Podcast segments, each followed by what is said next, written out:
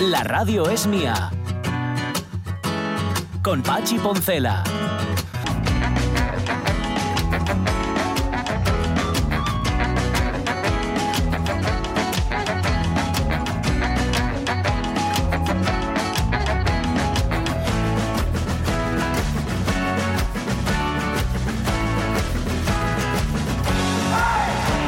Las 11 y 7 minutos de la mañana. A ver, no es que no quisiera contaros de qué va la segunda hora de la radio mía, es que no me acordaba, fundamentalmente. Eh, no, no, que esto, esto funciona así, la, cosa va así. Y Vivir al día se llama eso. Y oyentes de la radio mía, que sepáis que salvo que sustituyan a los que estamos al frente del micrófono, que esto siempre es posible, porque no solamente, o sea, no, somos prescindibles. Sabéis que en la radio, si algo, bueno, en, la vida todos somos contingentes, pero en la radio especialmente. Tú estás hoy en la radio, pero mañana hay otro, eso siempre funciona así. Pero si no es eso, es decir, si no nos cambian, lo que os queda, ¿eh? O sea, la viellera que nos vais a tener que aguantar. De verdad. Sí, porque esto es, ley de vida. Si yo cuando tenía 20 años era, aparte de tener pelo, era, era la bomba atómica. Si yo me lo sabía todo y repetí, bueno, habla de idiomas y todo. Ahora soy incapaz de juntar dos palabras en inglés. Ayer hice el canelo, ayer intenté decir dos palabras seguidas delante de un micrófono en inglés y, era como si me, se me fueran a caer los dientes. Una cosa, bueno, terrible. En fin, segunda hora de la El fly flu. El, sí, algo del fly flu algo así. Oye, ¿sabéis por cierto que Rubén Martínez también está, está como yo? Y, mm. y, dice, quiero volver a hablar con Ángela Cervantes. digo, pero no hablamos con mm. ella el otro día. Digo, sí, sí, sí, pero quiero volver a hablar con ella. dice, bueno, vale, está bien, pues mm. hoy va a volver a hablar con Ángela Cervantes. Bueno. Sí, a mí me parece estupendo porque ah, Ángela Cervantes cambia, canta estupendamente bien y además nos va a contar, fíjate, su colaboración con Jorge Dressler. Ah. Anda, qué bueno. Sí, sí, sí, porque hicieron cosas juntos y de hecho escucharemos eh, la colaboración que hicieron ellos, los Ángela Cervantes. Rubén, te lo pasamos. Ay, a ver si nos ¿eh? cuenta si es tan majo como parece. Yo creo que va a ser más majo incluso. Mm, es posible. Tengo la impresión. ¿Qué más? Eh, seguimos con el malo, el malo de la película, que desgraciadamente no fue la película, que es Adolf Eichmann. Jorge, lo No tan malo como, como la, de Supervivientes, pero malón. malón. Era bastante malo. Sí, señor. Pues nada, hoy, completamente. Y con Adolf Eichmann y, el bueno, con el juicio. Comenzamos con el juicio. a ver qué pasó allí y qué, y no. Bueno, em, el asunto. Em, ¿Qué más? Ah, sí, sí, que tenemos que tenemos que contar en antena lo que nos habéis contado. Hoy hablamos de la EGB. Se mm. cumplen 25 años del final de la EGB.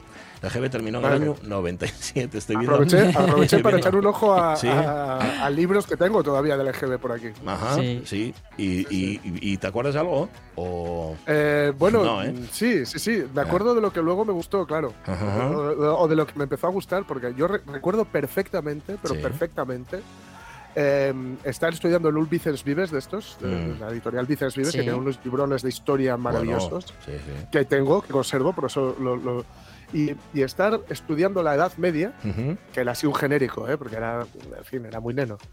Y, traía una, una, bueno, un dibujo ¿no? de, de unos monjes haciendo unos copistas. Y, y estar estudiándolo y mm. ser la primera vez en la que me di cuenta, era consciente de que estaba estudiando algo por gusto. Ah, o sea, que ya me lo sabía y seguía estudiando, seguía leyendo. Y estos textos que te proponían un poco como para eh, ir más allá hmm. del texto básico. Esos que nunca se miran, quieres decir, ¿no? Sí, efectivamente, que, además te dejaba claro el profe que no iban para el examen, que, no hacían falta. Y leyendo esos, esos, esos textos. Sí, sí, yo ahí fue la, primera vez que me vi estudiando algo que me gustaba. No, no, me ocurrió muchas más veces. ¿Lo ¿eh? comentaste en casa eso? ¿Lo dijiste en casa? Estoy estudiando historia y me gusta. Eh, no, no, no, por si acaso. Aparte que, sí, porque por si se acostumbraba. Aparte que a, mi padre le hubiera dado, bueno, total, el el no iba a ganar para disgustos conmigo, pero, conmigo, pero hmm. hubiera dado otro disgusto porque él quería que me gustaran las matemáticas, que a algún hijo le gustaran las matemáticas y no hubo manera. Todos los padres quieren que a sus hijos les gusten las matemáticas. Sí. En mi casa fue una cosa, fue una frustración total y absoluta. Sí, sí, sí. En el 70 empezó la GB. En el 70, justo, cada año que nacía. Claro, A mí los, que comentabas antes, Pachi, de los profes que, reciclaron luego, a mí me hizo gracia porque en el instituto, no el cole, en el instituto, yo me tropecé con algunos de ellos que les habían metido en, asignaturas tan peregrinas, tan peregrinas por lo mal dadas que estaban, ¿eh? no, no porque no fueran necesarias, como hogar. Hogar, es mm. verdad. Había una asignatura que se llamaba Hogar. Sí, sí. Yo ahí tuve a una ex profesora que, que debía dar formación del espíritu nacional o algo de esto. Y la pusieron en Hogar. La pusieron en Hogar y ahí me estuvo haciendo petit pois. Pero eso, eso ya era en BUP, ¿no? Eso ya era. Ah, vale, vale, vale, sí, sí. Ojito que yo suspendí hogar, ¿eh? Tuve que ir a junio. Claro, pues no te lo tomabas en serio, pues eso no te gustaba, no era como la historia. Es que el Pua te salió muy grande en vez de petit. Oye, pusieron unas caras nuestras invitadas cuando dijimos que hace 25 años ya de la EGB. Pues que, claro, es que pasa el tiempo, que al final. Eh, todos, los, todos los que estáis aquí estudiasteis EGB, ¿verdad que sí? No. No. ¿Por qué? Porque tripiti primero. tripiti primero y entonces me pilló la reforma. Ah, con lo cual tú ya estudiaste hermana. primaria, Jorge también, primaria, secundaria. De parvulitos, primaria, primaria secundaria. Eh, eh, bueno. primero de UBU, tercero de la ESO, tercero de la ESO. Está bien, no, pasa, pues fíjate, no, no, está, está muy bien. Oye, eso. La verdad recorrerlo todo. No, nos consta que ninguno de los eh, sistemas educativos haya sido infalible. O sea, no, hay ninguno que lo haya hecho todo bien y ninguno que lo haya hecho todo mal. Bueno, enseguida les presento a Aida Pinilla y a Susana Gutiérrez. Bueno, voy a hacerlo ya. Aida, Susana, ¿cómo estáis? Muy buenos días. Pero antes déjame que salude a Javier Cuesta. Javier, ¿qué tal? Muy buenos días. Buenos días. Concejal de Economía y Transformación Digital del Ayuntamiento de Oviedo, que por cierto, nos vemos mucho últimamente. Ayer coincidimos en el en el auditorio del, Palacio de Congresos de Oviedo, dentro del foro digital Asturias Digital 2022. Hablando, se citó muchas veces, por cierto, más de una vez, Oviedo Emprende, se citó el talud de la hería, se habló de Oviedo como una ciudad que está haciendo bien las cosas en transformación digital. Concejal tiene que estar contento, ¿no? Y sacar pecho. Bueno, yo creo que sí, ¿no? Hemos hecho un esfuerzo los últimos años, eh, bueno, seguramente pasito a pasito, sin mucho ruido, pero muy orientado a, sobre todo a facilitar ese tránsito a, los negocios más pequeños, pero que son los que más los necesitan, ¿no? El comercio, la hostelería, bueno, esas pequeñas empresas muy físicas, pero que al final tienen que entrar, y sobre todo como consecuencia de, eh, del estado de alarma, la pandemia, se vieron abocadas a, a meterse en el mundo digital, pues para poder sobrevivir y hemos aprovechado un poco esa circunstancia para hacer un, yo creo, un trabajo bastante serio y ahora mismo, bueno, pues eh, yo creo en Oviedo, que es un poco nuestra plataforma, ¿no? Es una marca, pero es una plataforma también de servicios, pues hay 2.500 pequeños negocios de esta ciudad, eh, bueno, pues transitando cada uno de ellos en esa hoja de ruta particular en materia de transformación digital. Así que, bueno, sí, estamos contentos. de lo que va este tiempo de radio es justamente de eso, de cómo los pequeños, los medianos y los grandes tienen que, apuntarse al 4.0 porque no mm. hay otra opción. Pero ayer se decía algo muy interesante, que es de lo que va justamente esta, esta sección, que no hay que hacerlo de cualquier manera, sino que hay que, hay que hacerlo de forma, de forma paulatina y sobre todo bien asesorado, ¿no, Sí, a ver, yo creo que, que se, se, han roto seguramente muchas ideas preconcebidas ¿no? en materia de, digitalización de, las, de las pequeñas empresas, de las pymes. ¿No? Mm. Eh, antes se, trabajaba en, formatos, eh, digamos, eh, muy estructurados. ¿no? Este, este es el paquete. ¿no? Entonces, un paquete para todos que al final, pues las empresas, cada empresa es una realidad en sí misma y no se pueden plantear estos, estos retos de transformación eh, pues eh, digamos de forma no individualizada. Y yo creo que la, primera clave ha sido esa, eh, llegar a la conclusión de que cada empresa tiene su camino y tiene que además sentirse cómodo y construirse con ese camino con la empresa. no se pueden soluciones que en un sitio han sido un éxito no son trasladables a, otro negocio. Y la segunda, el segundo elemento es eso, el asesoramiento, pero muy personalizado. Y con esas dos premisas es donde hemos ido encontrando resultados. Así que sí, sí, ese es el camino. Bueno, hoy viene Javier Cuesta a hablarnos de algo que ya nos hablaron, que ya hablamos aquí en la radio mía el 27 de abril, quiero recordar, la campaña Yo compro en Oviedo. Vamos a dejarlo para el final, porque antes ya las hemos saludado, pero me gustaría hablar con ellas, con Aida Pinilla de Lencerías Berta. Sí. ¿Lencerías Berta de, de, qué años Lencerías Berta? Ya llevo unos Pues del año 38 años. De año 38 años. De, cuando la EGB ya. Sí, sí. estaba implantada ya la EGB. Sí, sí, ahí estaba yo camino de decir, bueno, sí, señor, repito o no. En la calle Palacio Valdés. Palacio Valdés estaba hablando el concejal sobre adaptarse a los nuevos tiempos. Vosotros sabéis lo que es tener que adaptarse a los nuevos tiempos, ¿no? Sí, sí, además, bueno, eh, eh, sí que, a ver, eh, yo entiendo que, que la necesidad ahora mismo es tener la presencia online. Eso es prácticamente obligatorio, seamos pequeño negocio o gran negocio, porque el mundo se mueve ahí. Eh, nosotras somos de las que pensamos, de las que creemos en el calor humano mm. y nos gusta mucho la, atención eh, en nuestra tienda, pero entendemos que pues las prisas ¿no? del día a día, eh, pues mientras tomo el café voy a mirar a ver si hay este producto en esta tienda, si me puedo acercar, si no me puedo acercar. como bien dijo él, es muy importante esa presencia online lo que pasa que nosotras, ahí vamos a la personalización de la que él habla, eh, somos especializadas en mujeres afectadas de cáncer de mama. Entonces eso requiere una presencia, un tipo de atención muy, muy, muy individualizada. Y entonces, bueno, pues intentamos pelear tanto la presencia online como la presencial. Pero fíjate que complementarias son las dos eh, posiciones, porque primero establecemos una relación, una relación de confianza, además, dadas las circunstancias, y esto luego nos permite que un contacto online siga manteniendo ese calor, ¿no? Siga manteniendo ese, ese tú a tú. Con lo cual eh, viene a ampliar un poco la, visión del negocio. Bueno, nosotros en nuestra página web sí que tenemos un espacio habilitado, digamos, exclusivamente para ellas, para que puedan ver los productos que nosotros trabajamos y luego, bueno, si están interesadas, pues ya venir a la tienda o si son de cualquier parte de España, atenderlas mediante cualquier canal en el que se pongan en contacto con nosotras. Por cierto, ¿en qué momento, Aida, decís, vamos a especializarnos en eh, lencería protésica? Mm, ¿Cómo surge esa idea? Bueno, yo soy la última en llegar en Lencerías Berta, entonces un poquitín todo esto es obra de Marta. Ella es la que lleva frente del cañón todo este tiempo. Eh, y bueno, no sé, es que la experiencia de Marta es, es indescriptible, ¿sabes? Entonces ella vio que había ahí un, algo que faltaba, ¿no? Algo que, desgraciadamente es, es, una cosa que está todavía muy estigmatizada en la sociedad, ¿no? Es decir, una persona enferma de cáncer no se puede hablar de ello, no se puede tratar con naturalidad. Entonces, Marta es una persona con un corazón increíble, con un alma muy especial.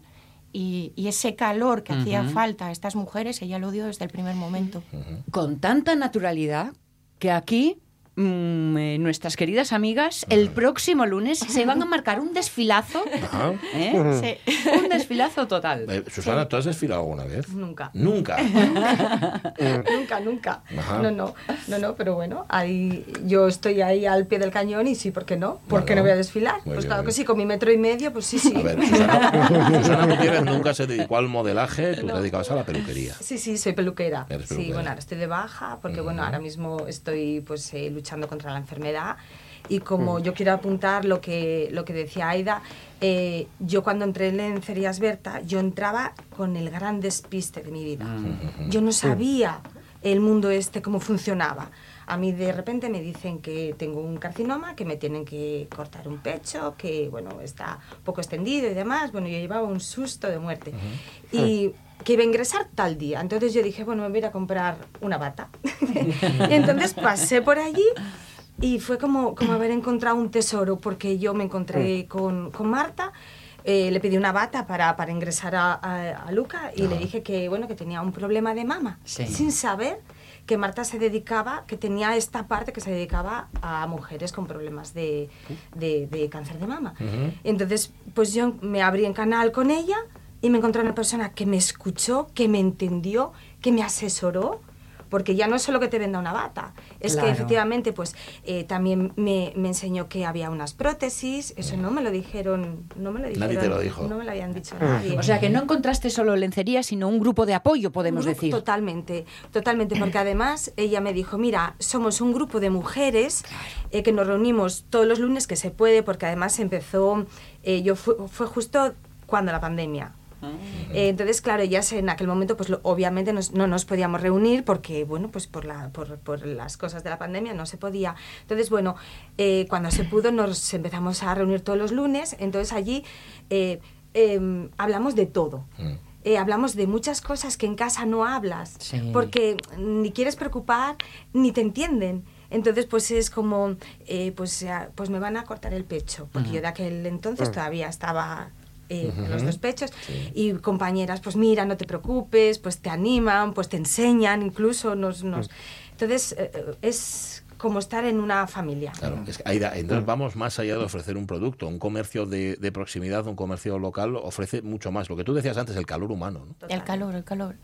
Creo que es esencial porque eh, nosotras detrás del mostrador, sí es verdad que, bueno, intentas, ¿no? Por ser todo lo profesional que puedes, pero en estos casos, eh, yo, por ejemplo, tengo mucha empatía, soy una persona muy empática y lo sufres, lo sufres porque tanto, bueno, Marta como mi otra compañera Consuelo y yo, te enfrentas a lo desconocido por parte de ellas. Con esto quiero decir, una mujer te llega y a lo mejor es muy abierta, no tiene miedo a hablar de su enfermedad, pero hay otra que no quiere reconocer su enfermedad.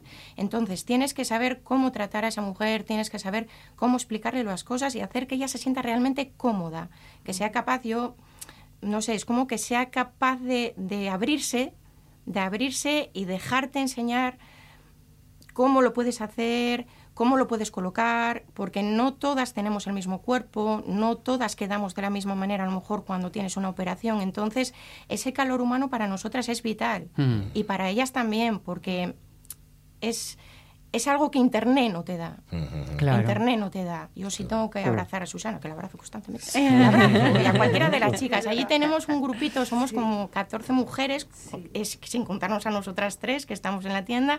14 mujeres que somos una familia realmente, estamos las unas a las otras para apoyarnos, mm. eh, estamos, eh, si hay alguna chica que viene nueva, se le acoge, se le explica, en su mano está si quiere quedar solo con nosotras y luego pues por eso hacemos los desfiles también, es la séptima edición, la séptima edición. Ellas van a ser las protagonistas por un día ante todos, pero para nosotras son las protagonistas todos los días. Es que esta actitud que muestra Susana en la conversación y en el desfile, de alguna forma es mostrar que existe un lado brillante de las cosas, mm. ¿no? Un lado luminoso. Es cierto que hay que encarar lo que hay que encarar, mm. pero mm, en fin, que estas eh, ideas del pasado, de todo, que no, que no, que la vida ha cambiado mucho. Hay futuro. Hombre, por favor. Es lo que hay que pensar. Y hay que, eh, bueno, pues eh, es lo que hay hay que asumir lo que hay, cuesta mucho porque yo hoy estoy feliz, estoy bien, estoy aquí, pero reconozco que hay días que cuando me salgo de la ducha y me veo, pues me cuesta. Mm. Me cuesta, soy humana y me cuesta y lloro, claro que lloro. Y claro que hay veces que eh, eres realista y dices tú, ay, ¿qué me va a pasar mañana? Pero bueno, luego mm. pues hay otras cosas que compensa mucho. Una cosa que hace Aida, por ejemplo, que es muy graciosa, que ella en redes todos los días, todos los días, sube un, un vídeo enseñando eh, a la vez pues las, las prendas de, de, la lencería y demás de, de la tienda. Eh, muy gracioso, es muy graciosa, entonces nos, nos, Aportando un toque de humor. Siempre, siempre. Entonces eh, la ves y dices tú, bueno, pues mira, ya me levanto y el estado de ánimo. Qué sí, sí, es verdad. Oye, el que quiera ir puede, ¿no? Sí, sí, sí, por supuesto. La entrada es libre hasta completar aforo. Eh, bueno, estamos muy agradecidas al Ayuntamiento de Oviedo por ayudarnos en todo lo que es el desarrollo, a los colaboradores que tenemos que de manera altruista nos están ayudando, tanto la Floristería El Invernadero, a la Academia de Baile Lenny, un chico que es un artista que toca aquí delante de la tienda que va a tocar también, eh, Peluquería Monse que nos va a peinar y maquillar a las chicas. Entonces, ya es, o sea, eh, nos sentimos súper arropadas por un mogollón de gente que desinteresadamente nos está ayudando pues en todo, ¿no? Entonces, solo queremos que se llene la sala de cámara del auditorio, que se llene y que, que vean que, que, sí, que la enfermedad existe, es verdad que existe, pero que no hay que apartarlo de nosotros, sino, o sea, todos podemos luchar por ello, bien sea animándolas, aplaudiéndolas, llevándolas a dar una vuelta cuando tengan un momento de bajón. O sea, no, no hay que dejar a estas mujeres solas, al contrario. La sociedad tiene que estar mucho más abierta a esta. No podemos ser frívolos, no podemos tener la indiferencia de decir, es mi vecino y qué, no, es tu vecino pero lo está pasando mal, quizás seas tú el que al día de mañana lo pase mal. Fíjate, toda esta energía de lencería Berta, oye, y encima van y dan dos de los tickets de premio de Yo ah, compro en Oviedo. sí. sí. Bueno, no está Siempre damos premios. Eh, concejal, ¿cuántos tickets hubo al final? Cerca de 8.000. Sí, sí. 8.000 fueron las compras que participaron en la, campaña y, 8.000 fueron los, los tickets o vamos o los, los números eh, los que se repartieron después los, los premios. O sea que bueno, es un número importante. Está muy bien. Y la verdad es que eh, escuchando a, Berta y escuchando a Susana, ¿no? estaba reflexionando que al final el, comercio local es un tesoro, mm. ¿no? es un tesoro y por tanto eh, todo lo que podamos hacer desde el ayuntamiento, desde las administraciones para, para preservarlo, para ayudarlo, para que, ¿no? para que continúe, yo creo que, a ver, es algo que, que no, no se puede cuestionar. O sea, hay, que, hay que preservar el comercio mm. local porque es, es parte de nuestra cultura, es parte de nuestra vida, es parte de nuestra ciudad. Así que, y Berta, la verdad es que es, es, de, esos, de, esos, eh, de esas empresas, a mí me gusta llamar a los comercios empresas, porque es que son, son empresarios, ¿no? Que se suma a, todas las propuestas que hacemos, ¿no? Yo creo que eh, concursos de escaparates... sí, sí, yo creo que, llegaron muchos tickets, porque nosotras sí es verdad que todavía tenemos un sector de clientela, ¿no? Pues con cierta edad, que, ay, hija, yo estoy internet, trae para acá, trae para acá, yo te lo hago. Y le subíamos nosotras el ticket, no te preocupes, que te lo subo yo, o sea, porque al final hay que entender también esas barreras, ¿no? De que tiene internet para gente mayor, pero nosotras es que nos prestamos a todo. O sea, te lo subo yo el ticket, no te preocupes. Ojalá les haya tocado alguna de ellas, ¿eh? 7.908 tickets se contabilizaron, dos, sería verdad. Un total de 431.900, 432.000 euros en compras, ¿eh? ni más ni menos. Y el ticket medio de 55 euros. está, muy bien, ¿eh? Muy bien. fantástico, ¿eh? Yo creo que sí, sí. O sea, de alguna forma, bueno, es una campaña que ya la hemos hecho varias veces, que ya está un poco consolidada, que la gente participa y al final, bueno, pues tiene ese sentido. ¿no? El objetivo, eh, pues como yo creo que en su momento cuando hablamos de, ella antes de lanzarla, es intentar incentivar a la compra en momentos del año que son, no son momentos eh, pues, eh, de, mucha, de mucha venta, desestacionalizar un poquito las compras y bueno, y los resultados son, son positivos, así que vamos a continuar. ¿no? Y yo creo que habéis dado un dato interesante que es ese, ¿no? ese ticket medio que hemos visto que se ha incrementado, bueno, de una forma significativa respecto a, otros, a otras campañas. Lo cual, bueno, pues al final es desde esos pequeños indicadores que te dice que, bueno, pues eh, que, que el, eh, digamos, el, consumo pues eh, está aguantando, que la gente tiene ciertas ganas ¿no? de, acceder al comercio y de comprar y de que, bueno, pues eh, vamos aportamos nuestro granito de arena para que eso, para que nuestro comercio pues, hmm. pues pueda recuperarse y continuar, ¿no? que es el objetivo. Vamos a rematar, aunque hablaremos de ello más extensamente la semana que viene, concejal, con Oviedo Tendenza. ¿Se, lee, así? ¿O Tendenza? ¿Cómo lo leemos a la italiana? Yo, diría Tendenza. Tendenza Pero solo para quedar bien. Sí, señor, que es la Semana de la Moda de Oviedo, que estáis ya trabajando en esa segunda edición. Sí, Sí, exactamente. Yo creo que bueno, después de oye, del buen resultado que tuvimos el año pasado, pues será, yo creo que cita ineludible este año volver a, ello, ¿no? Eh, está, está todo el equipo pues eh, en el diseño y el desarrollo de la planificación para finales del mes que viene. Y bueno, pretende ser pues eso, ¿no? En este caso una acción muy orientada al mundo del comercio de la moda, y, pero también a los diseñadores, porque la verdad es que nos sentimos sorprendidos nosotros mismos cada año de bueno de la calidad que hay no de, diseñadores y diseñadoras bueno pues eh, de un elevadísimo nivel que están vendiendo sus diseños y sus marcas pues en muchos lugares del mundo y que son de aquí, son de Oviedo, de Asturias, ¿no? Y queremos que además que, el, que en ese sentido Tendenza pues sea eh, un espacio para que esos diseñadores nuestros pues también puedan presentar ante el público asturiano y los que nos visitan pues sus creaciones, ¿no? Así que sí, cita ineludible a finales de mes. A lo mejor Susana, Susana, igual ya coge carrerilla ¿Sí? ¿eh? y después de lo del lunes ya... Sí, una estrella. Igual, igual. Además... Yo lo veo, ¿eh? Sí, sí, le mandaremos al director de casting. Sí, sí, sí. O sea, la energía energía que tiene Susana, a mí es que me tiene enamorada esta mujer, me tiene enamorada, lo siento por mi marido, pero, pero es que la energía que tiene Susana, bueno, y todas las chicas, es que si os las pudiera traer a todas aquí, las pudierais escuchar, hmm. es increíble estas mujeres, la energía que tienen, el, el amor por la vida que tienen. Yo, el lunes lo vamos a comprobar. pues pues esperamos a todos ahí. El lunes a las 7, lo iremos recordando de aquí al lunes, ¿eh? para que esté llena la sala de cámara del Auditorio Príncipe Felipe. Por favor. Gracias Aida Pinilla de Lencería Experta, gracias Susana Gutiérrez por haber estado con nosotros, Javier Cuesta Gracias, un placer.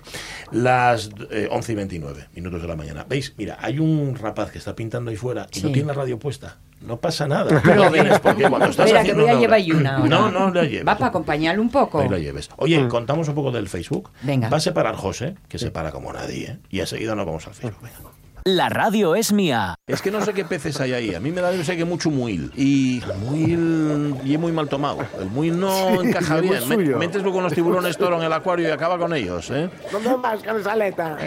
¿Qué que es el Caribe esto? Es la tortugona. la tortugona. la pagona.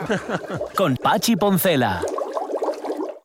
El libro blanco ha traído a la actualidad las anomalías del sistema educativo con el fin de crear sobre los hechos positivos y sobre los errores las bases de un nuevo ordenamiento. La acumulación de materias que unida al débil tratamiento didáctico de las asignaturas ocasiona fuertes inconvenientes para el aprovechamiento integral del esfuerzo desarrollado.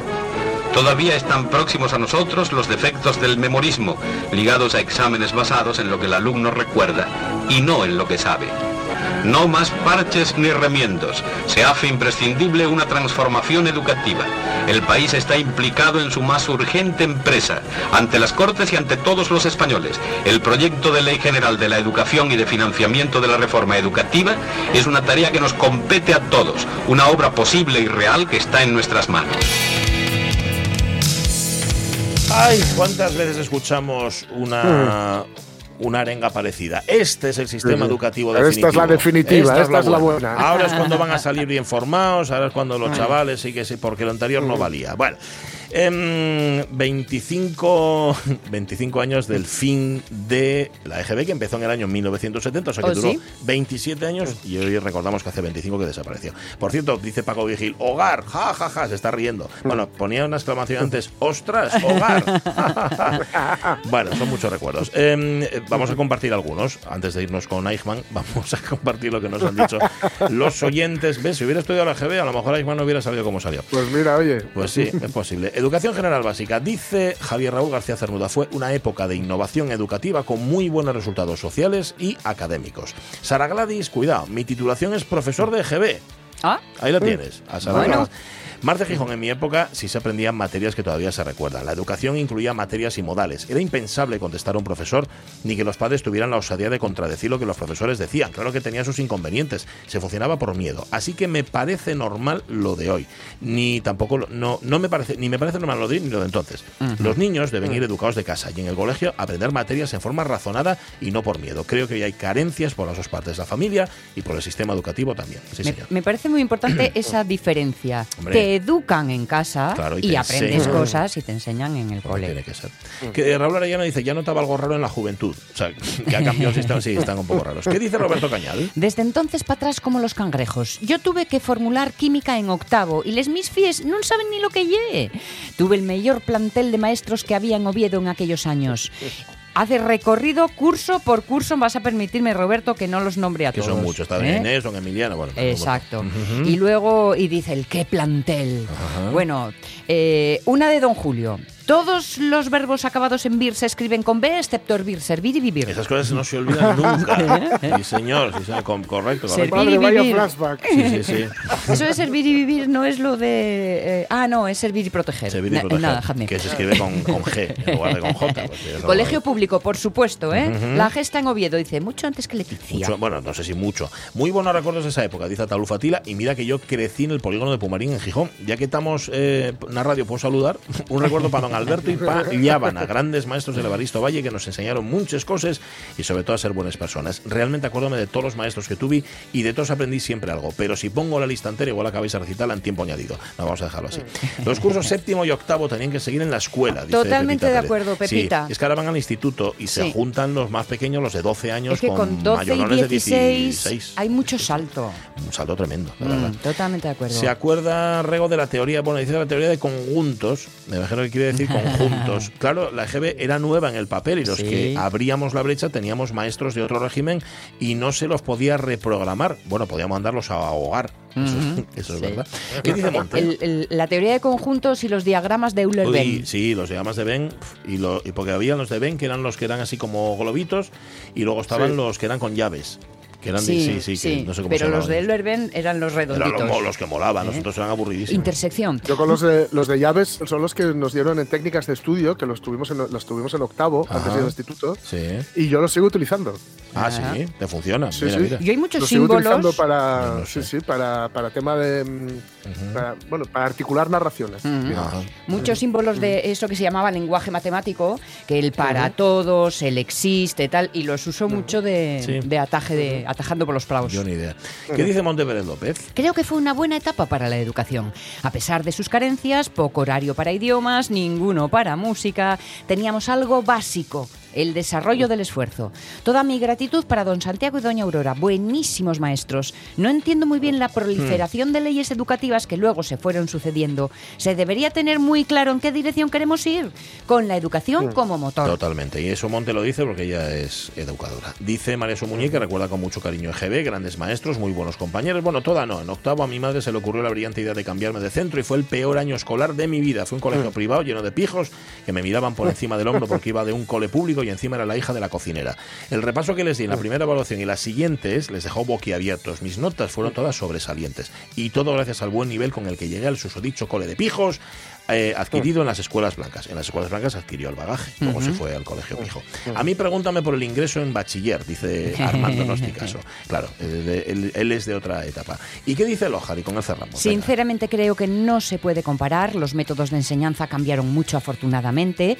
Yo llevé bofetadas con H hasta en el cielo del paladar y era un buen estudiante, solo un poco atravesado. Tuve profesores buenos, malos y nefastos, supongo que ahora pasará lo mismo. Claro que me acuerdo de lo que aprendí, dos por dos son cuatro, ¿no? se, se mejoró mucho, aunque no lo suficiente en cómo se enfoca la educación en los nenos con altas capacidades, doy fe. Y postdata, hoy toquen Keith y los chicos en Madrid. Pues bien, la entrada más barata 125 pavos, pero ojo, con columna delante, que ves la pantalla, pero casi no ves el escenario. Bueno, 125 pavos y habrá quien los pague, que es lo peor del caso, pero Hombre, bueno, son muchas historias de la EGB porque los oyentes nuestros son, son de la EGB. Por cierto, hemos puesto una canción representativa de aquellos años y además de la escuela, de calor. en versión instrumental, por cierto. Lo hacían mucho esto los Futura. Lo, de hacer versión instrumental, ¿eh? Sí, en Veneno la piel, por ejemplo, la canción Veneno la piel en el disco Veneno la ah, piel. verdad, sí. Abre, abre la versión cantada y cierra la versión instrumental. Es verdad, es verdad. Cierto. ¿Qué ibas a decir eso? No, que, es que me acordaba de, frases de, ese momento de para todo X tal que X mayor que 25. Entonces. ¿Por qué tenéis que recordar todo esto? Por favor, no sigáis, no sigáis, por favor. Gracias, oyentes de la radio mía. Luego contamos más, ¿eh? en la tercera hora, alguno más eh, recuperaremos. Pero es que ahora tenemos que hablar de un tipo que, en efecto, igual si hubiera recibido otra educación, esto no es ninguna tontería. ¿eh? No digo porque hubiera estudiado la GB, pero vamos, lo cuenta muy bien la cinta blanca. Cómo el nazismo, la película de la cinta blanca, es posible llegar al nazismo cuando te educan de una determinada manera, ¿no? Yo creo.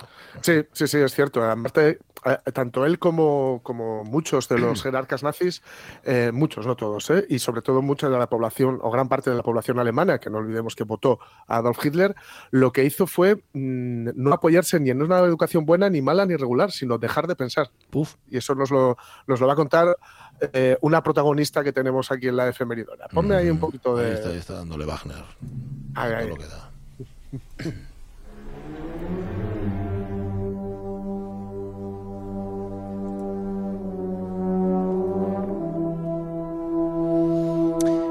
No sé dónde lo dejasteis ayer, porque ayer estaba con Pues en el juicio, en el juicio. Le teníamos eh, recién eh, bueno, llegado a su nueva recién secuestrado, eh, y con, bueno, sabéis, eh, que no lo escucharé ayer, pues este hombre era el, que organizaba, ¿no? Era organizator, el organizator de, de, la Alemania nazi, del Reich, del Tercer Reich, que era quien hacía que los trenes llegaran, llegaran a su hora, pero desgraciadamente no para ir a clase, sino para ir a, los campos de concentración o de, concentración y exterminio. Eh, una vez que, el Mossad le localiza, que ya lo habíamos dicho ayer, que no querían que le pasara como con Mengele, que se les escapó. Eh, bueno, Mengele se le escapó incluso a la propia Alemania, que hizo pidió la extradición, pero Argentina no quería extraditar a nadie. Ellos decían que por motivos políticos, no, concedían la extradición por motivos políticos.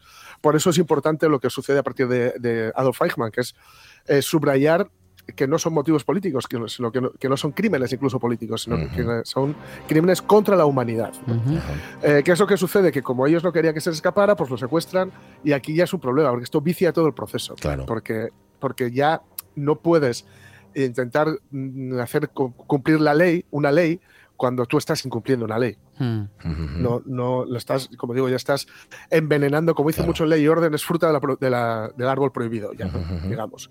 El caso es que, bueno, ahí estaba eh, en Jerusalén, iba a ser juzgado y mandan a Hannah Arendt, ¿no? la eh, filósofa y escritora y periodista en este momento, porque iba a trabajar para el New Yorker, a cubrir el, juicio, pero no para hacer una cobertura que podría hacer un redactor ¿no? de, juzgados o, o, incluso bueno, de, de cultura, sino eh, una, una, cobertura, digamos, pues eso, filosófica. ¿no? Le mandan cinco artículos y, bueno, a ver qué es lo que, lo, que, lo que sale de ahí. ¿Y qué es lo que sale? Que Hannah Arendt, estando allí, mm, bueno, eh, ella que era alemana y judía, lo que pasa es que ya tenía la ciudadanía norteamericana porque había conseguido escapar eh, justo antes de que se cerrara la trampa ¿no? sobre, sobre, o, la trampa en Alemania para todos los judíos, se encuentra con que, mm, con que el juicio es un juicio no a Adolf Eichmann, sino a la SOA, al ah, holocausto. claro.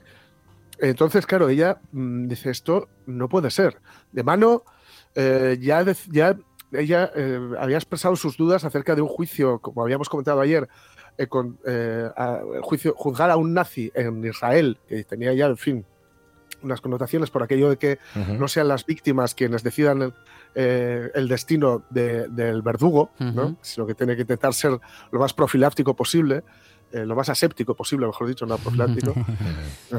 Y claro, esto ya era un poco complicado siendo allí, ¿no? Y ella se encuentra con que eh, efectivamente el juicio no es a él, a él le, empiezan a, empiezan a, confrontar con víctimas que, claro, estaban en una catarsis, ¿no? Que por fin podían hablar. No olvidemos que ya decíamos ayer también que, que, Adolf Eichmann se le, se le, quiere juzgar para que no se olviden estos crímenes y estamos en 1960. O sea que no querían que se olvidara lo que había sucedido en la Segunda Guerra Mundial y la Shoah, el exterminio, el holocausto y las víctimas por fin podían hablar y por fin tenían alguien que les escuchara y podían confrontarse y enfrentarse a uno de los jerarcas nazis. Lo que pasa es que se, enfrentan a un superburócrata, a un superfuncionario, a un tipo que, que como, como os digo, eh, esto lo cuenta muy bien Hannah Arendt, eh, había dejado de pensar, era la banalidad del mal personificada. Porque era un tipo que no tenía el bagaje ideológico que podían tener el propio Adolf Hitler o Himmler o, o Goering o, Heidegger, el, filósofo Heidegger que apoyó al, partido nazi, ¿no? Sino que era un tipo que simple y llanamente hacía lo que le mandaban, que era algo que repetía una y otra vez, que él no había matado a nadie, que él era, sí, que era un mandado, que era un mandado. Fijaos que, por cierto, esto establece una conexión directa precisamente con Argentina y la ley de obediencia de vida. Argentina, Chile, las dictaduras del Cono Sur, que luego sus militares decían esto, ¿no? que ellos no, no, hacían nada, que lo que pasa es que les mandaban y entonces, ah, yo hago lo que me manden, ¿no? Eh, la cosa es que efectivamente Karen eh, pues escribe sobre la banalidad del mar y dice que del perdón, dice que no ve a ningún monstruo, es más que no ve a, nadie, a alguien especialmente espabilado, con demasiadas luces, intelectualmente implicado en lo que había sido la SOA, sino que se encuentra un tipo que le da incluso un poco de lástima. Un poco de lástima, porque era un funcionario cumplidor, era, era en fin, no, no, no era un tipo ni siquiera eh, o sea, no, no, no, no tenía rabo. No, tenía rabo y cuernos. De diablo. no, efectivamente. ¿no? Eh, es curioso porque a ella le va a costar muy caro esto. La propia comunidad judía, gran parte de la comunidad judía le va a dar la espalda. le va a decir que, que había, la había engañado, que se había hecho el tonto. ¿no? Pero es que la verdad es que se pueden ver muchos, muchos tramos del, juicio en YouTube, traducidos, subtitulados. Es que era un tipo que, que verdaderamente eh, sota caballo rey. O sea, no le saques de, donde, de donde él se movía porque él, él sabía de trenes y de organizar cosas. y, y, también eh, pero esto ya es para otro día, señaló a alguien, a, unos, a unas organizaciones que eran para ser señaladas, que eran los consejos judíos. Ah, el Judenrat. Con los nazis bueno, señaló que dijo que entre la colaboración y, el arriesgarse a ser exterminado, la resistencia que sabías que suponía la muerte, que había un término medio, ¿no? que, no había sido. El caso es que a Eichmann se le, considera culpable, se le haya culpable de 15 crímenes contra la humanidad. Eh, más de 100 testigos pasaron por ahí. Ya digo que esto se veía eh, en Estados Unidos a la hora de la cena, por, la, diferencia horaria. el juicio televisado hay, hay, una peli sobre el juicio de Eichmann, sobre quienes fueron a Estados Unidos a cubrirlo, a hacer la cobertura mediática para la televisión, que está muy bien, porque claro, no querían hacer un show de esto, pero por otro lado tenían que utilizar el lenguaje televisivo, ¿no? O sea que era un poco complicado. Ya digo que él se, se limitó a, decir que, a negar los hechos, a negar testimonios. En muchas ocasiones es que salía gente diciendo, yo estaba en un campo de concentración, en el lager, y me pegó no sé quién y tal. Y claro, Adolf decía, es que no sé de qué me está hablando. Claro, y en efecto, él no sabía de qué estaba hablando. Claro, él no, decía que no había pisado nunca un campo de concentración. y, que, y que al contrario que otros, eh, que otros jerarcas nazis, que sí que lo hicieron, incluso gente que pertenecía a la sociedad bien pensante, o en este caso mal pensante, de Berlín, que había pagado por ir a ver campos de concentración e incluso por asomarse por la mirilla y ver cómo morían en, los, en, las, en las, cámaras, de gas. las cámaras de gas. ¿no? Sí. En fin, el caso es que se le considera culpable y, como digo, se le condena a muerte. Ya decía ayer que era el primer eh, condenado a muerte por un, por un juzgado, por un juez o por, un tribunal eh, israelí.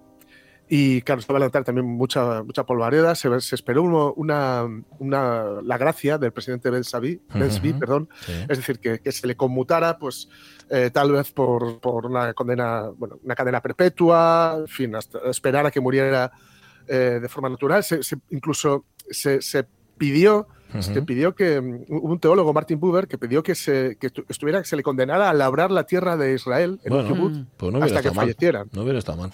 Sí, la verdad es que cualquier cosa menos, menos la, pena de muerte, yo creo. Y bueno, hay que decir que este juicio, mm, digamos que dio, dio argumentos para, para lo que intentó Baltasar Garzón, hmm. para castigar crímenes del franquismo, para castigar eh, crímenes de la dictadura argentina o la dictadura chilena, la de, de Videla o la de, o la de Pinochet. Pues es que bueno, ya, ya vimos que no salió precisamente, precisamente muy bien. Eh, algunos dictadores sí que fueron sentados, los dictadores argentinos, por ejemplo, en 1985. Eh, algunos sí que están en la cárcel, pero bueno, lo, de Garzón no salió muy allá. Y, que, y sí que dejó claro que había que algo que todavía no está construido, que es una justicia internacional que persiga los crímenes contra la humanidad. Está el Tribunal de la Haya, pero no olvidemos que, por ejemplo, Estados Unidos no lo reconoce. Es decir, eh, las tropas estadounidenses solo pueden ser juzgadas en Estados Unidos. Eh, ahí está la familia de José Couso, por ejemplo, para, faltaría más. Así que bueno, dejó claro que esto no ocurrió, si no ocurrió ni siquiera durante para, quienes perpetraron el holocausto, la SOA, pues imaginad para los que van de ahí para abajo. En fin, esto sirve para, para, no olvidar ninguna de las aristas. Vamos a escuchar un poco a Hannah Arendt de una película chulísima de Margaret von Trotta. Fue la incapacidad de pensar la que hizo posible que muchos hombres, digamos normales y corrientes, cometiesen actos de barbarie a una escala enorme. Actos que nunca antes se habían visto jamás. Es cierto. He tratado estos temas desde una perspectiva principalmente filosófica. La esencia del pensamiento, del pensamiento al que me refiero, no es la del conocimiento, sino la que distingue entre el mal y el bien. ¿Veis? Hmm. La importancia de la educación, no solo de la enseñanza, sino también de la educación, justamente de lo que estamos hablando hoy aquí. En fin, hace 60 años, justamente, era ejecutado en la horca en Israel eh, Adolf Eichmann, cuyo solo gesto, si, si veis las imágenes reales suyas del, juicio, solo el gesto de Eichmann te, sobrecoge. te sobrecoge sobre todo ver que es un tío normal. Sí. De aspecto, por lo menos. De ahí la, la, foto esta que decíamos de zapatillas, de zapatillas a la zapatillona, que tiene ahí cuando estaba dando vueltas por ahí por. Cuando ya estaba condenado a muerte, por cierto. Pero claro, hay que, hay que verle también con el uniforme de las SS, porque si no, no tenemos la, foto completa. Nos falta la mitad. Bueno. ¿Cuán sórdido todo? Ponme algo para compensar, José, por favor.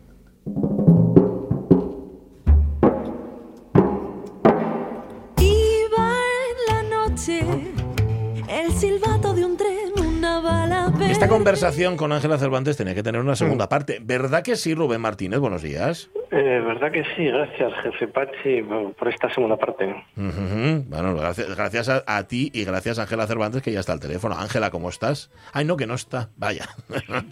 ya me parecía a mí que iba todo muy bien. Ya decía yo, ¿qué, hilado, ¿qué hilado va todo? Oye, es que el otro día, cuando hablamos con ella, lo cierto, eh, Rubén, es que nos quedaron algunas cosas en el aire. Por ejemplo, una de la que tú, la que tú querías tratar hoy, que es la, relación entre Ángela Cervantes y las canciones de, de Dressler en esta orilla de Dressler, de hecho se llama, se llama el disco, ¿no?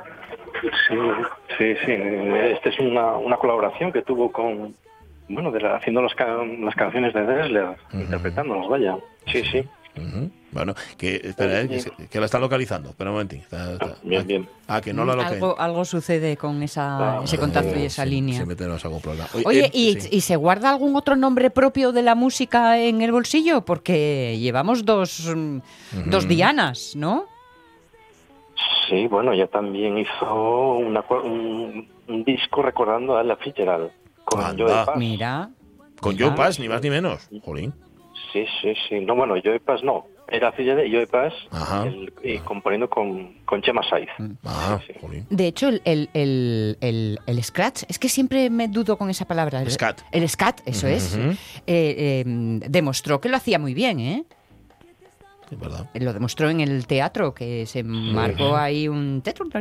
Sí, eso que se hace que, parece tan fácil que lo haces tú en casa y que no hay como manera... pero va, ponte tú a hacerlo en un escenario no, que va, que va. a base de mover el diafragma, mm. ¿verdad? Y, que te conviertes eso en un instrumento más que habla con los otros y que tiene que haber ese... ¿eh? ese, iba a decir ese swing, no, ese jazz. Bueno, ese swing. Ese swing, que, swing, que jazz es. Mira, ya la, creo que ya la tenemos o la tendremos enseguida. Sí, ya está, ya está José con ella me, dice que espere un momento que este tiene que darle al botón definitivo. Eh, Rubén, es que tú no lo ves, pero hay una cantidad de botones para acceder a una llamada telefónica aquí que, no es, que es impensable. Ángela, ¿cómo estás? Ángela Cervantes, muy buenos días. Buenos días. Qué gusto. Es que teníamos, mira, teníamos, eh, Rubén tenía una conversación pendiente contigo, por lo menos una parte de la conversación. El otro día nos pusiste los dientes largos y se nos olvidó preguntarte, o lo dejamos un poco a medias, por ese homenaje a, Jorge Dresler. A ver, los homenajes suelen hacerse a toro pasado y siempre cuando ya no está entre nosotros. ¿Cómo, te dio por ahí, Ángela? Exactamente, esa es una muy buena observación.